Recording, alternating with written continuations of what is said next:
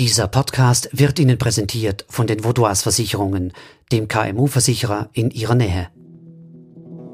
NZZ Akzent.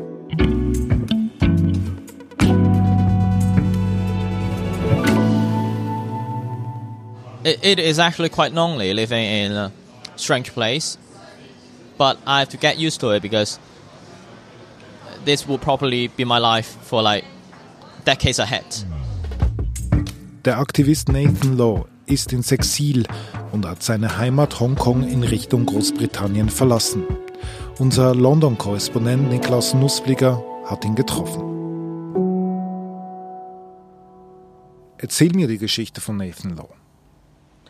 Ja, Nathan ist 27 Jahre alt. Er ist ursprünglich in Festlandchina geboren und kam dann als Kind mit seinen Eltern nach Hongkong. Seine Eltern sind sogenannte Wirtschaftsmigranten, die sich in Hongkong eine bessere Zukunft erhofften. Später auf der Universität hat er sich dann eher zufällig zum Studentenführer oder zum Vorsteher der Studentenorganisation wählen lassen. Und wenig später, im Jahr 2014, ist dann die sogenannte Regenschirmrevolution der Demokratiebewegung in Hongkong ausgebrochen und Nathan Law wurde quasi über Nacht zu einem der wichtigsten Gesichter und Vertreter dieser Demokratiebewegung.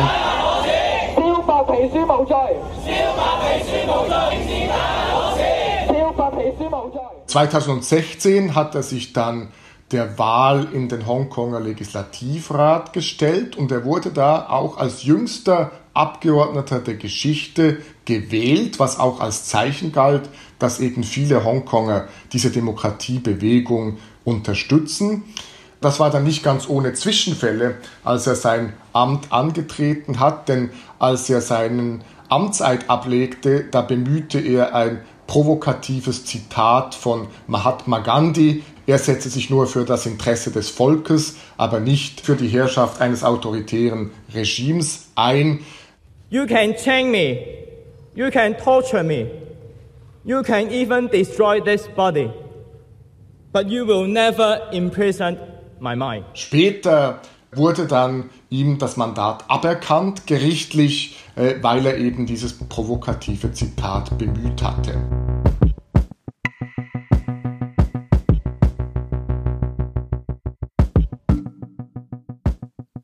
Das war ja 2016 dieser Eklat im Parlament. Jetzt sind einige Jahre vergangen und im letzten Jahr sind die Proteste wieder ausgebrochen.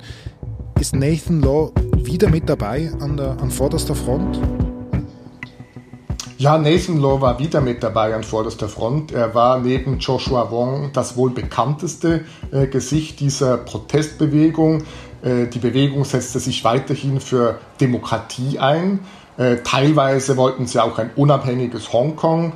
Vor allem aber wollte die Bewegung die liberalen Rechte auf Meinungsäußerungsfreiheit, ihre äh, Autonomierechte gegenüber Peking äh, verteidigen und erhalten.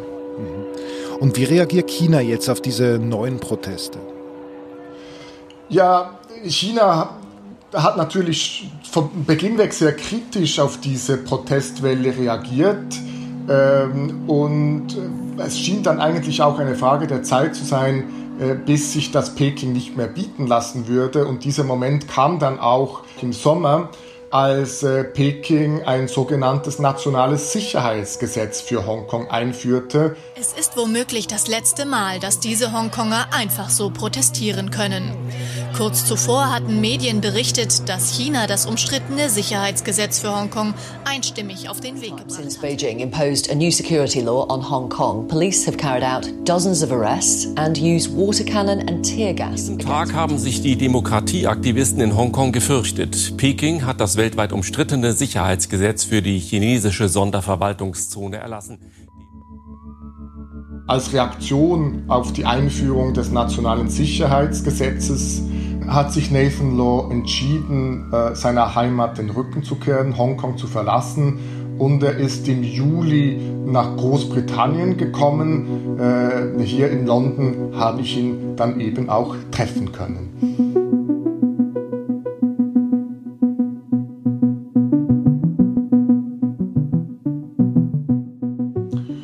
Nun, das war eigentlich äh, sehr eine informelle Sache. Ich habe äh, mir seinen Kontakt beschafft, ihn angeschrieben. Äh, wir haben ein Treffen vereinbart, ursprünglich eigentlich im Regents Park.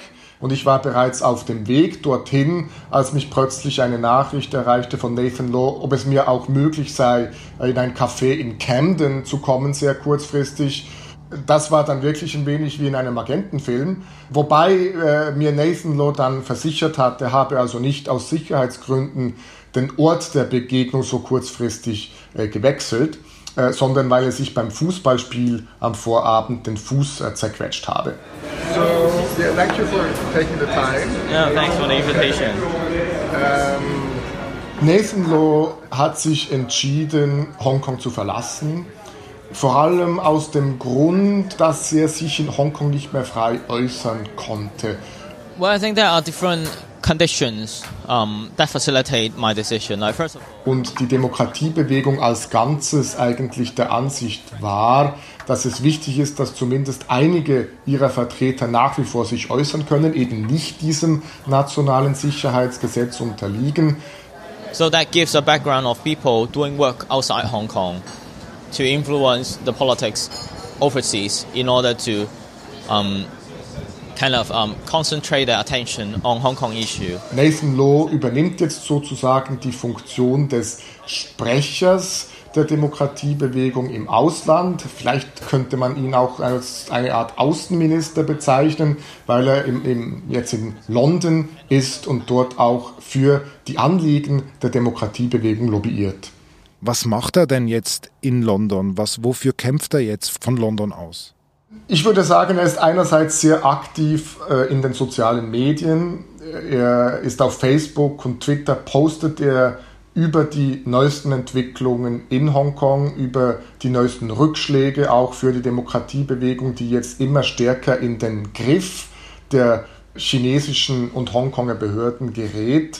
Andererseits versucht er eben auch das Bewusstsein in äh, Europa und darüber hinaus für die Probleme Hongkongs zu schärfen. Er trifft sich mit britischen Politikern. Er hat neulich auch äh, den amerikanischen Außenminister Pompeo in London getroffen oder er trifft eben auch äh, hin und wieder Journalisten wie mich.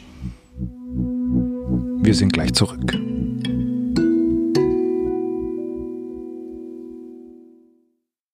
Sie Ihre Mitarbeitenden und Ihr Unternehmen sind jeden Tag auf einen verlässlichen Partner angewiesen.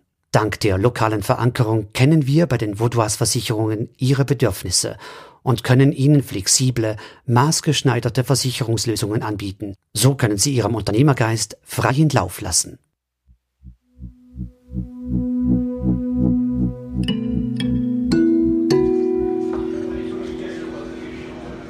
Nathan hat ja innerhalb von kürzester Zeit musste er seinen Lebensmittelpunkt wechseln.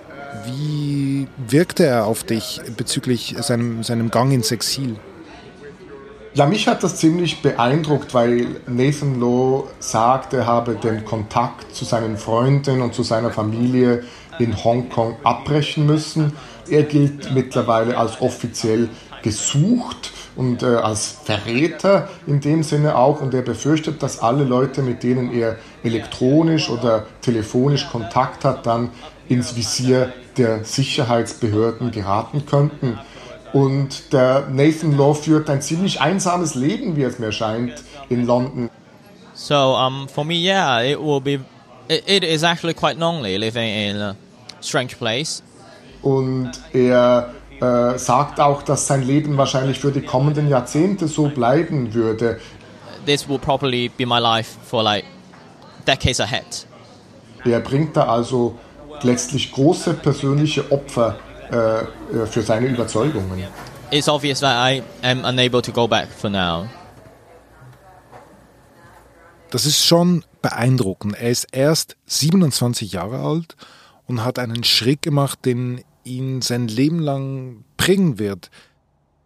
Also dieser Nathan Lowe mag zwar sehr jung sein mit 27 Jahren, aber er hat auf mich einen sehr äh, gefassten, sehr kontrollierten, äh, sehr konzentrierten Eindruck gemacht. Er ist ein junger Mann, der ziemlich genau weiß, was er tut, der sich auch der Tragweite seiner Entscheidungen bewusst ist. Der wusste sehr genau, was ihn erwarten würde, wenn er sein Land verlässt. Und der wusste auch sehr genau, dass sich sein Leben radikal verändern würde, was natürlich nichts daran ändert, dass es jetzt äh, eine gewisse Schwierigkeit auch für ihn ist, äh, sich an das neue Leben und die neuen Realitäten anzupassen. Ist er denn der Einzige, der diesen Schritt ins Exil nach Großbritannien wagt? Nathan Law ist sicherlich der bekannteste äh, Hongkonger, der diesen Schritt gemacht hat. Es dürften aber weitere Hongkonger folgen, äh, die bald nach Großbritannien ausreisen dürfen, denn die britische Regierung hat ein neues Visa-Programm angekündigt, das allen Hongkongern, die vor der Übergabe der ehemaligen Kolonie an China im Jahr 1997 geboren sind, die Möglichkeit gibt, nach Großbritannien einzureisen, sich dort niederzulassen und die Staatsbürgerschaft zu erlangen.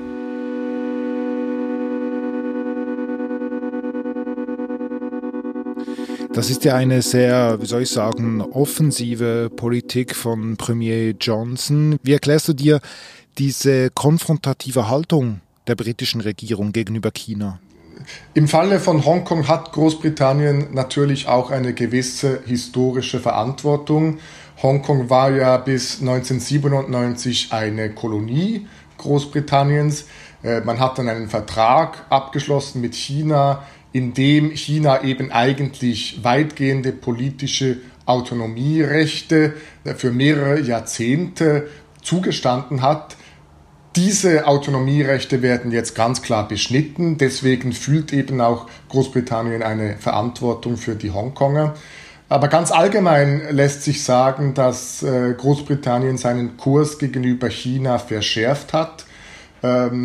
Boris Johnson ist da gewissermaßen auch zum Handeln gezwungen worden, weil viele Abgeordnete seiner konservativen Partei einen China-kritischen Kurs gefordert haben. Einerseits äh, geht es natürlich da um die Corona-Krise, um die Rolle Chinas bei dieser Pandemie. Andererseits eben auch um ein generelles Misstrauen äh, gegenüber diesem zunehmend autoritär auftretenden Regime, das auch eine digitale Diktatur einführt. Äh, man hat ja jetzt auch der Firma Huawei die Möglichkeit entzogen, in Großbritannien beim Aufbau dieses 5G-Mobiltelefonnetzes mitzuwirken. Das zeigt auch, dass man eben sich nicht der Gefahr aussetzen will, ähm, dass plötzlich China an sensible Technologiedaten rankommt hier in Großbritannien. Diese Haltung der Engländer dürfte ja ganz nach dem Geschmack von Nathan Law sein. Was erwartet er von den anderen? Also ganz konkret, was erwartet er von der EU zum Beispiel? Nun, Nathan erwartet schon auch eine härtere Gangart der Europäer gegenüber China. Er sagt auch, äh, man dürfe die wirtschaftlichen Interessen nicht über alles stellen. Und er sagt auch, der Westen habe eigentlich das autoritäre Regime in China jetzt seit Jahren äh, wirtschaftlich aufgepäppelt sozusagen in der Hoffnung, dass sich dort eben mit dem wirtschaftlichen Erfolg auch äh, die Demokratie durchsetzen werde. Das ist nicht geschehen. Er sieht jetzt Hongkong eben auch als äh, Symbol dieses zunehmenden Kampfes zwischen autoritären Systemen wie China und demokratischen Systemen, äh, wie sie in Europa herrschen. Und er fordert Europa ganz klar dazu auf, für die demokratischen Werte und für die Demokratie weltweit zu kämpfen.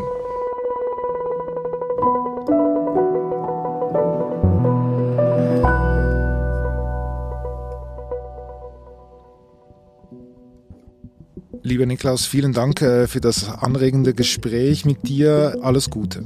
Vielen Dank dir.